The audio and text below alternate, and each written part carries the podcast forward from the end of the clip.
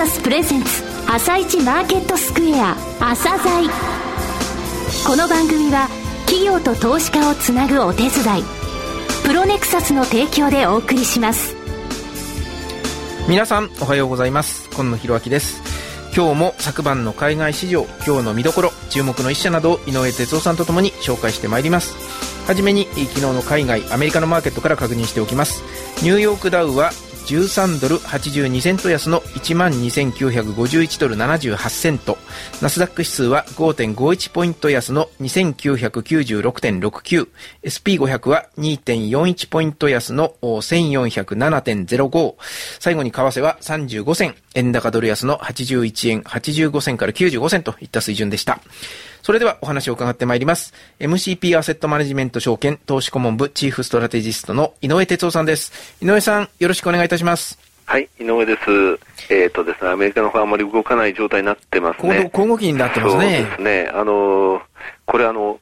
富裕層への増税が来来年始まりますよね、はい、ですので、企業はですね相次いで今年中に配当を出しちゃうと、四半期の部分について、うん、でそういう発表してるのがもう200社近くまで上がってきてる、残ってきてるんですね、はい、あの数がですね。大統領選の後。こういった形であの年末まで売らないでっていうような、そういうですね、うん、あの企業の、えー、行動が見れるということですね、あともう一つあの財政の崖の進展が今のところ見られないというところで、ちょっとこう動きになってますね。ちょっと高速ですかね。はい、はいわかりました。えー、この後はプロネクサスが選び、井上哲夫がインタビューする個別銘柄紹介コーナー、朝鮮今日の一社です。朝鮮今日の一社。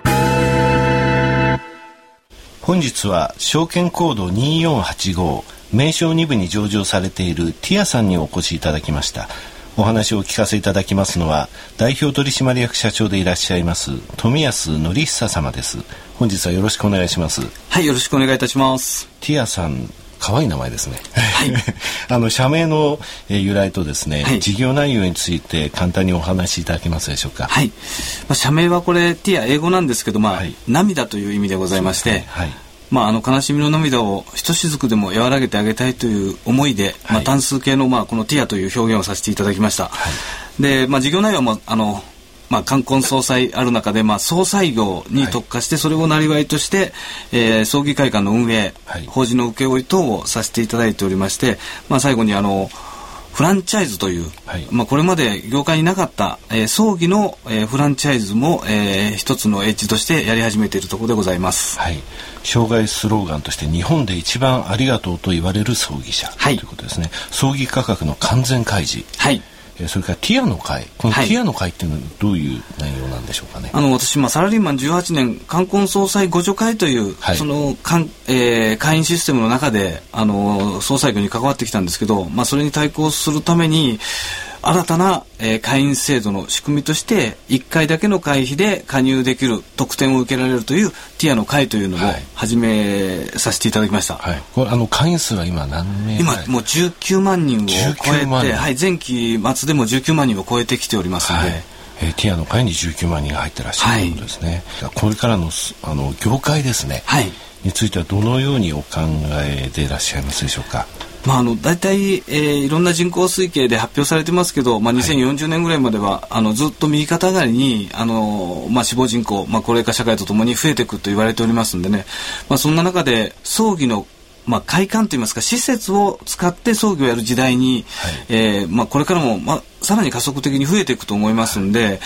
専用会館を利用しての葬儀が増えていく中で、まあ、そこに質的なあの本当にクオリティの高い接客、まあ、悲しみの心を受け止める、はい、えー、感性、まあ、そういうものを兼ね備えたところが最終的には生き残っていくような、はい、でまだ葬儀会館はあの陣取り合戦みたいなもんなんでねでね。加藤競争がまだ進んでいくんじゃないかとは思っていますけど、はい、事業所がやはりあの昔からやってた小さい事業所たくさんあるんですけれどもね,、ね。あのこの中小の、えー、規模の、はい。えー事業所、はい、それから御社のような大規模社、はい、この、えー、展開というのはどういうふうになるとあのもう934%がまあ、あの中小というか小規模のはい、あの事業者さんなんですね。50人以上の社員でやってるところが確か4%以上しかありませんので、はい、は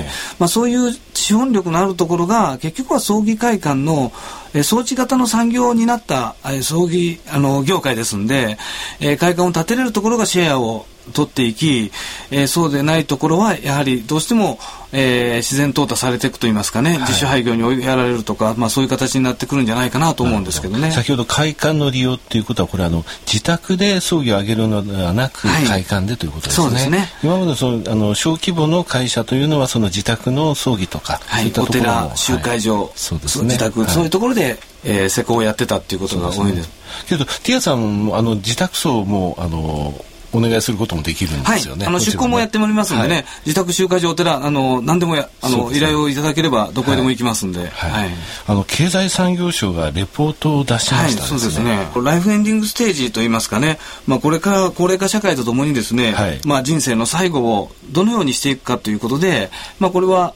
我々の業界にもスポットがちょまああのレポートの内容が、はい、あの至ってるんですけど、まあ、実は介護のことだとか、はい、終末医療のことだとか、はい、そういうことも踏まえて、えー、発表されてるもので,、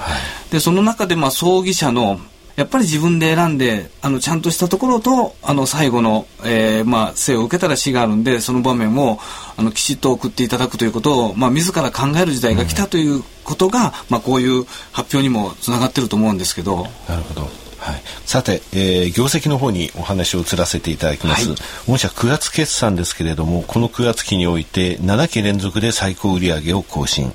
えー、また利益の3項目ですけれどもこちらも最高益を更新されました、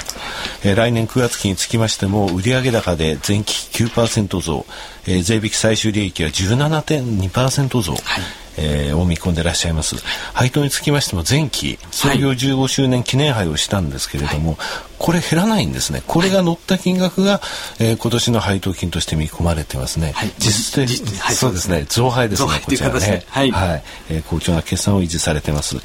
えー、中長期目標といいますか、はい、えー、戦略ですね、えー、のところを教えていただきたいんですけれども、はい。あのまあ、新生ティアとしてこのこの15周年を迎えて、まあ、関東に出たということも出店初出店をしたということもありまして、まあ、ここから、えー、もうすでに発表はしてるんですけど、200店舗に向けて、まあ、その時の売上高は、まあ、165億円という、その目標に向かってですね、はい、えー、関東を中心に、そして中部圏のさらなる、あのー、きめ細やかな、えー、店舗展開をし、えー、関西にも直営エリアを広げて、東名大で、えー、200店舗、はい、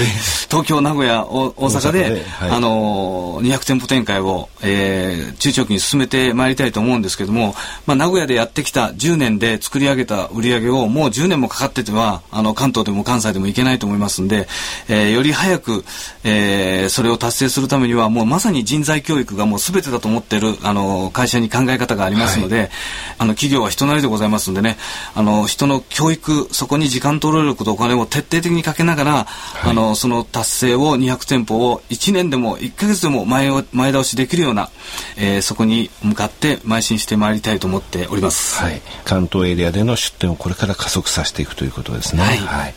えー、それでは最後になりますが、個人投資家に向けてメッセージをお話しいただけますでしょうか？はい。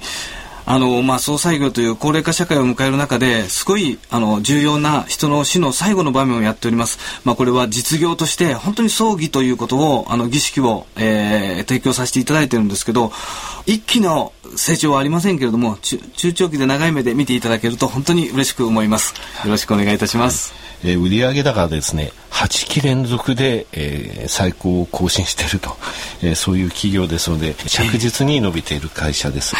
えー、えー、本日は証券コード2485名称2部上場のティアさんにお越しいただき代表取締役社長でいらっしゃいます富安則久様にお話を伺いました。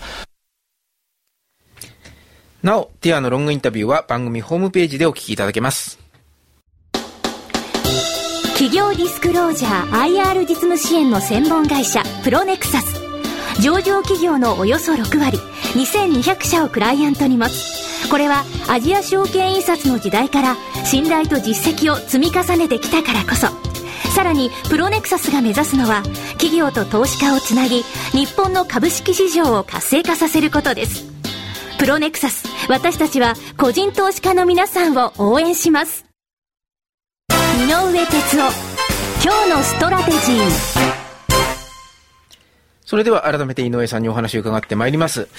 えー、井上さん、ここに来て外国人の会がちょっと止まっているような印象がありますが、いかがでしょうか？そうですね。あの、先々週まで、まあ、先週の数字は木曜日にならないと発表になりませんのでね、先々週までの2週間で現物3800億以上買ったんですよね。はい、で、先々週1週間で先物については3400億ぐらい買って、つまりこの、えー、部分で7200億買ってるんですよね。はい、で、日経平均これで609円上昇したと。いうことなんですけれどもね、うん、あの今、外国人の買いが少し止まってるというのは、アメリカの方があの少し止まってるということもあるんですけれどもね、えー、実はですね、あのファクトセットっていう会社がありましてね、アメリカに。これあの、世界の PER、PBR 出してる会社なんですよ。アメリカってあの、はい、あの証券えー、市場たくさんありますんでね、はいはい、でこれがですね昨日、えー、先ほど終わったマーケットの数字で15.01っていうのは PER なんです、アメリカ株の。でこれね、はい、トピックスの昨日の PER って15.73倍なんですよ。それ抜いたんですよ、これ。東京の方が高くなったってことね。そうですね。ファクトセットの数字見ますとね、はい、えー、イギリスが11倍、ドイツ10.4倍、フランス12.9倍、うん、えー、つまり日本がトピックスが一番高い状況になってるんですね。ですので今まで日本株の組み入れが低かった、そこの部分、えー、今回は選挙もありますのでね、えー、大きく、えー、パフォーマンスが上がってしまうとついていけないというので、その組み入れされていた部分については埋めたと思いますけれども、はい、ここから日本株をじゃあオーバーウェイトしていこうと。いう動きが出るかって言いますと、ちょっとこの、えー、ところから見ますと、割安感っていうのはもうなくなったなという印象はありますよね。ここから上はちょっとやっぱり逆に割高感出てくる水準ということになるんですかね。まあ、あの、相対的に見れば、相対的に見れば、比較で言うとですね。はい。はい。なるほど。で、あの、レーティングの方申し上げます。はい、お願いします。えー、格上げが7社、格下げが6社です。はい。えー、それぞれクレディ・スイスが3社ずつ出してます。クレディ・スイスの格上げが、1925の大和ハウス、えー、5482の愛知港、えー、5471の大道特殊港、えー、こちらを、えー、引き上げてます。えー、大和さんがですね、はい、6502の東芝を新規に2でレーティングしてます。えー、バークレーズが、えー、2銘柄、6806のヒロセ、えー、こちらアンダーウェイトからイコールウェイト、それから6971の京セラ、こちらイコールウェイトからオーバーウェイトにしております。はい、えー、パリバがですね、6326のクボタ、こちらホールドからバイにしてます。えー、格下げ6社、えー、クレディスイスの3社は、5302の、えー、カーボン、えー、日本カーボン、えー、5301の東海カーボン、5310の東洋炭素です。えー、みずほが4021の日産化学を買いから中立、バークレーズが6762の TDK をイコールウェイトからアンダーウェイト、えー、三菱 UFJ が4985のアース製薬をアウトパフォームからニュートラルに下げています。えー、今日はですね、月次売上等が出ましたので、ファーストリテイリングの動きっていうのはちょっと、えー、注目されますけれども、はい、えー、ここのところですね、朝一番で先物売られて、10時ぐらいから戻して、また引けに売られるという感じになっていますけど、ちょっとまあ全体的に小動きですね、えー、材料は今日は手がかりがあまりないという状況です。はい。よくわかりました。井上さん、今日もどうもありがとうございました。また来週もよろしくお願いします。よろしくお願いします。えこの後は東京市場の寄り付きです。朝鮮この番組は企業と投資家をつなぐお手伝い、プロネクサスの提供でお送りしました。